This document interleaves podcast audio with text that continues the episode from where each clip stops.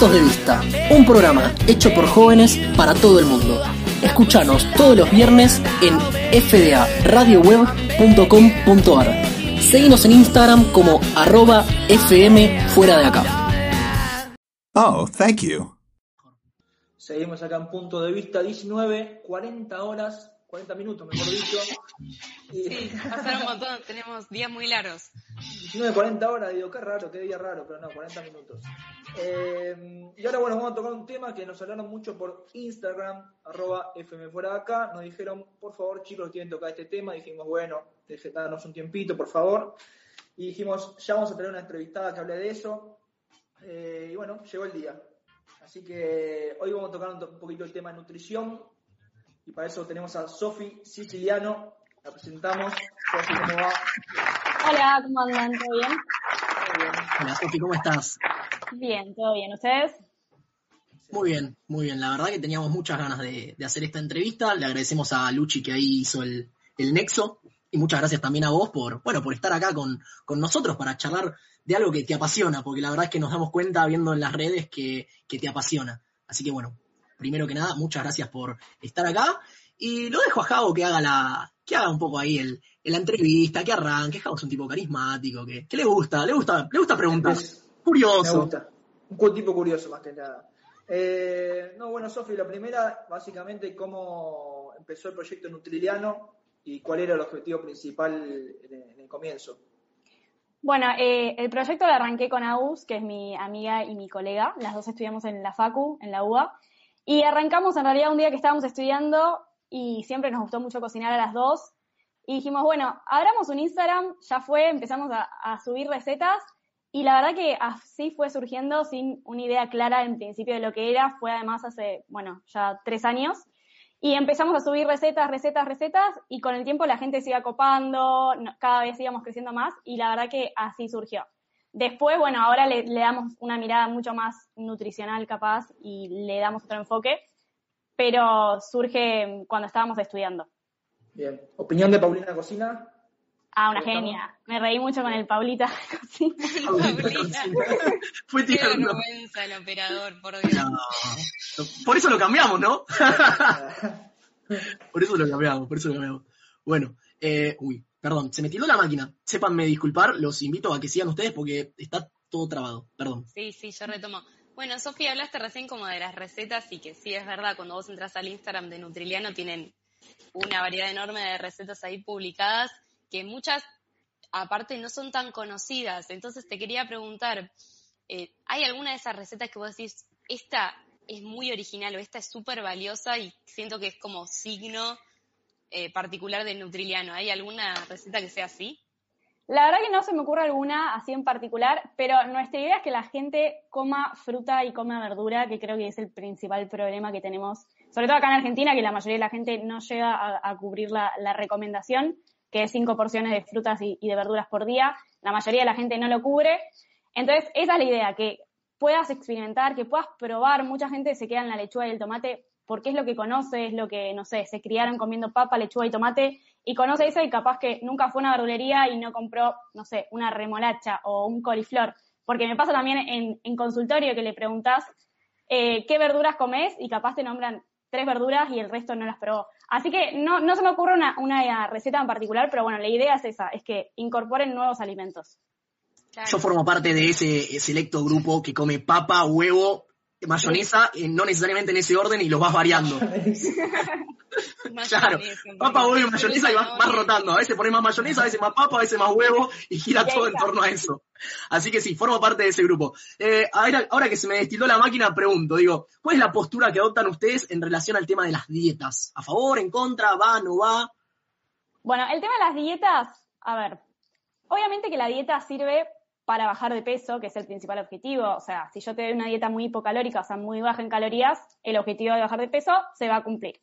El problema de la dieta es que es imposible de sostener. Generalmente las dietas se caracterizan por eliminar algún grupo de nutrientes o algún nutriente en particular. Por ejemplo, la típica es eliminar los hidratos de carbono, que generalmente son siempre los que salen perdiendo, y em, hacer una dieta muy restrictiva.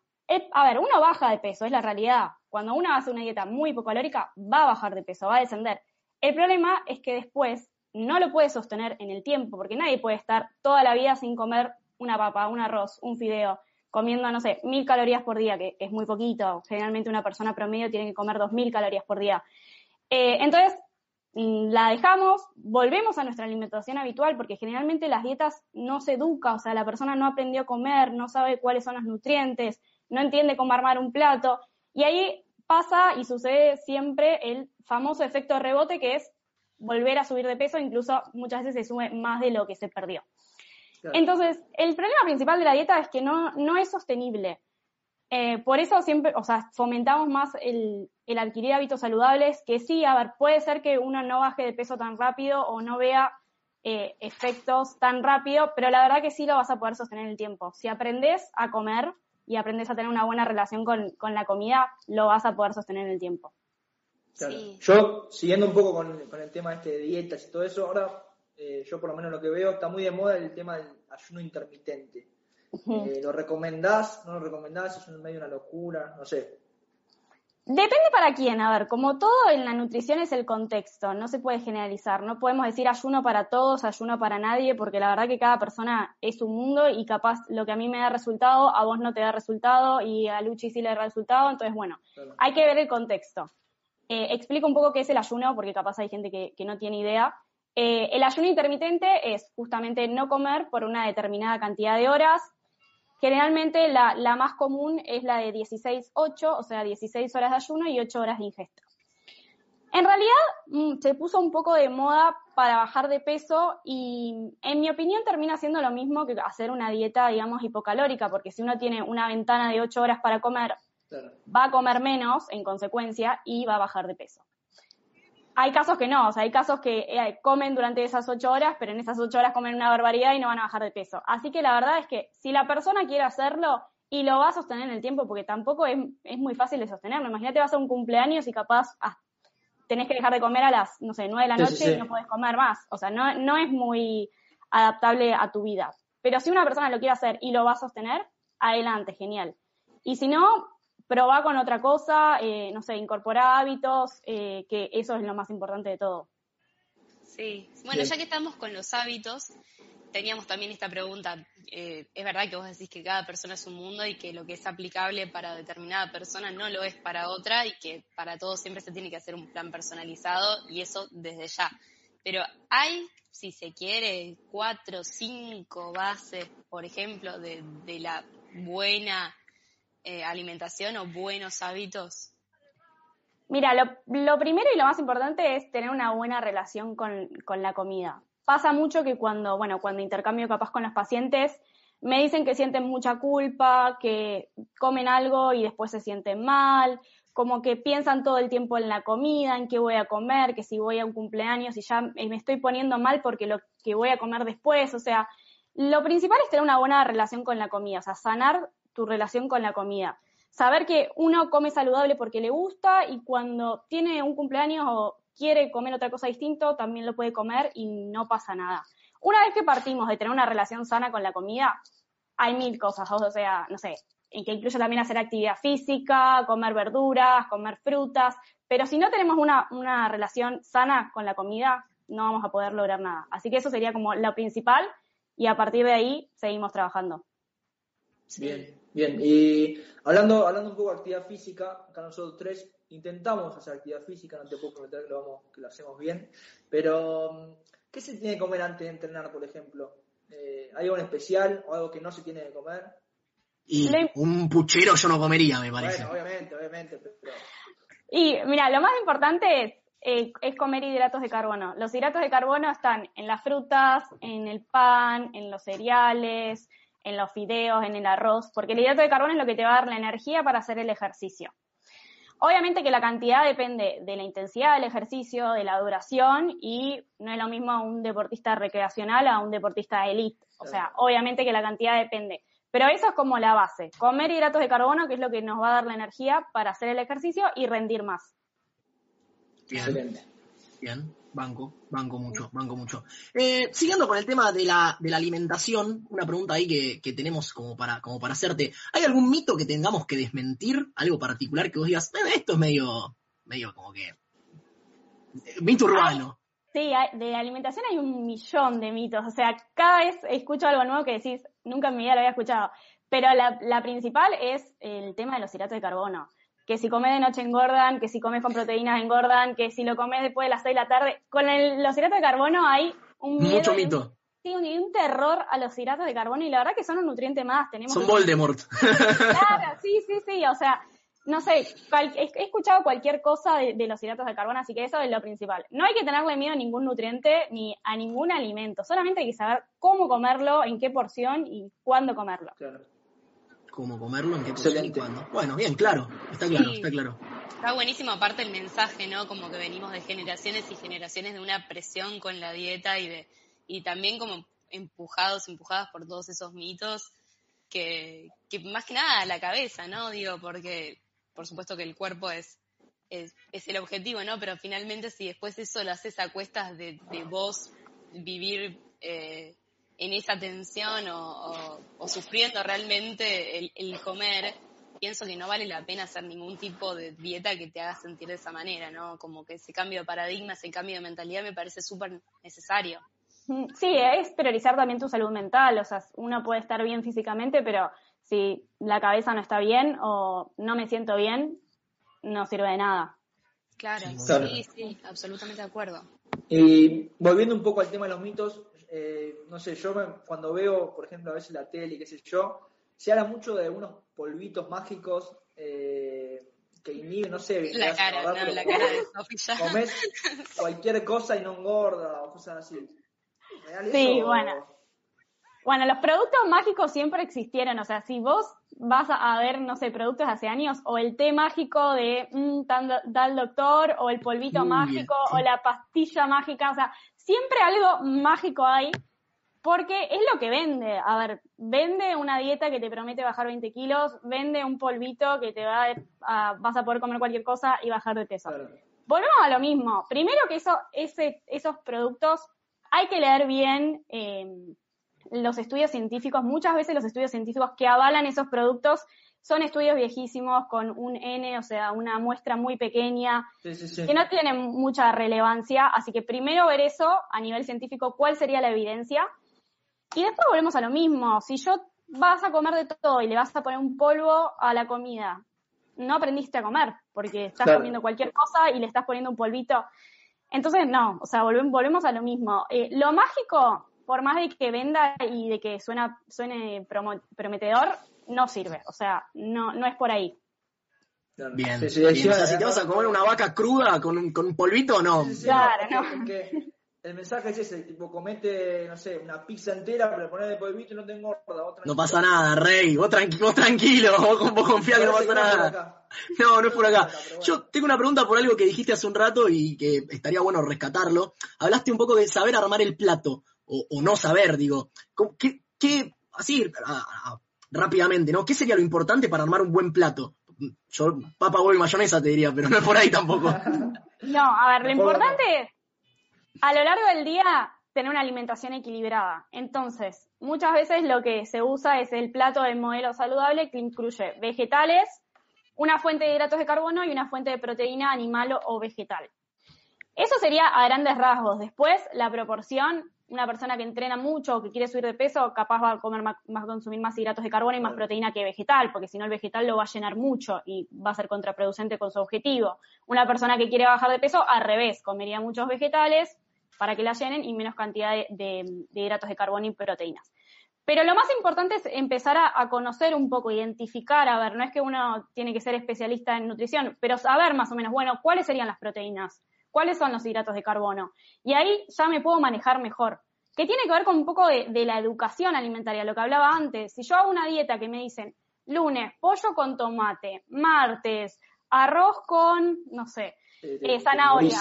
Al final, no sé qué es que cada cosa y seguí un papel que me dieron, pero no entendí nada porque nunca me explicaron cuáles eran los hidratos, cuáles eran las proteínas. Entonces también por eso, o sea, en las dietas falta educación y eso es el pilar fundamental de los hábitos, que haya educación alimentaria. A favor, absolutamente. A todos nuestros oyentes que, sepan que estamos totalmente a favor de este mensaje. Y bueno, recién hablabas, eh, cuando hablaste de las proteínas de fuente vegetal o animal, eh, me, me, trajiste el tema de alguna manera.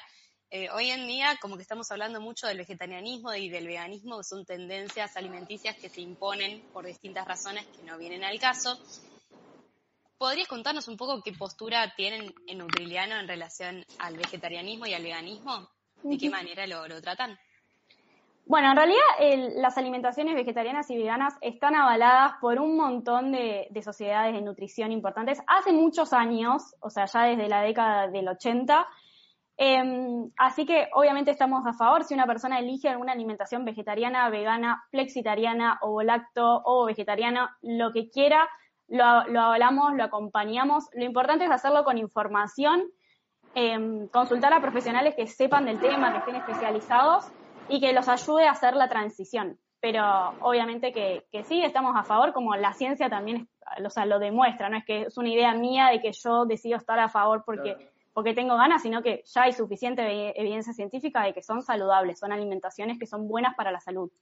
Eso está re bueno saberlo porque conozco gente que quería hacer la transición y que por ahí consultó un, un nutricionista para poder hacer la transición y el nutricionista por ahí por pertenecer a otra escuela o ser de otra generación o por lo que fuere, le tiró abajo por, por justamente por los mitos que estábamos hablando antes, ¿no? De la deficiencia de, hierro, de la falta de proteínas.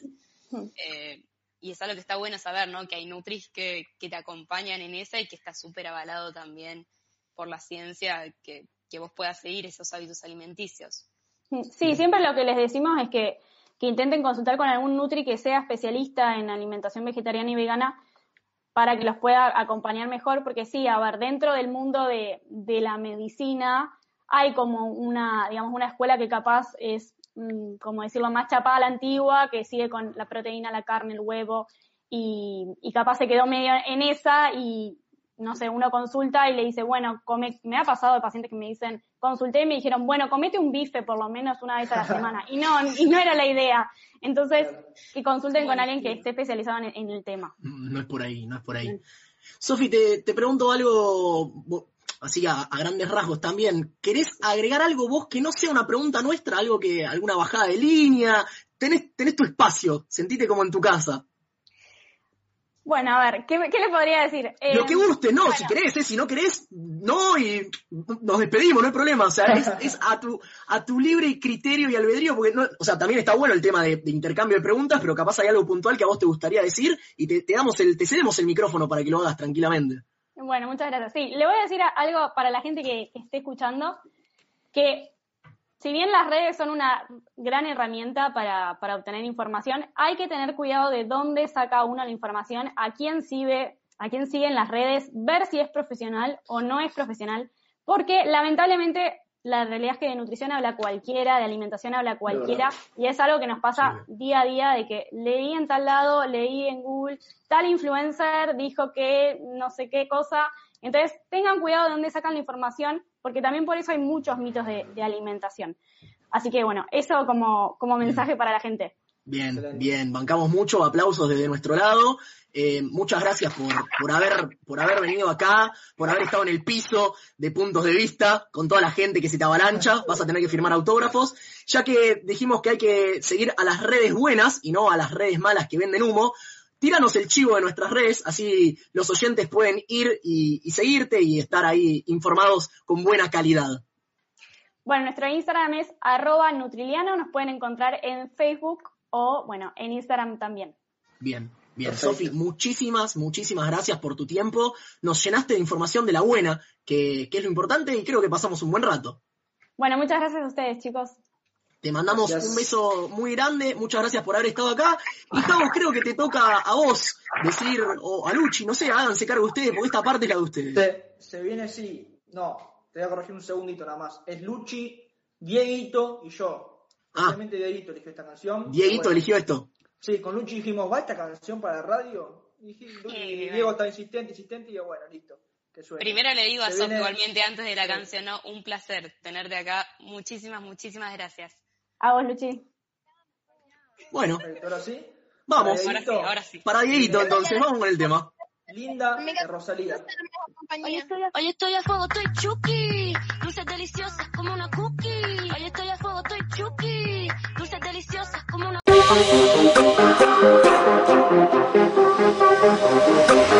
Ha!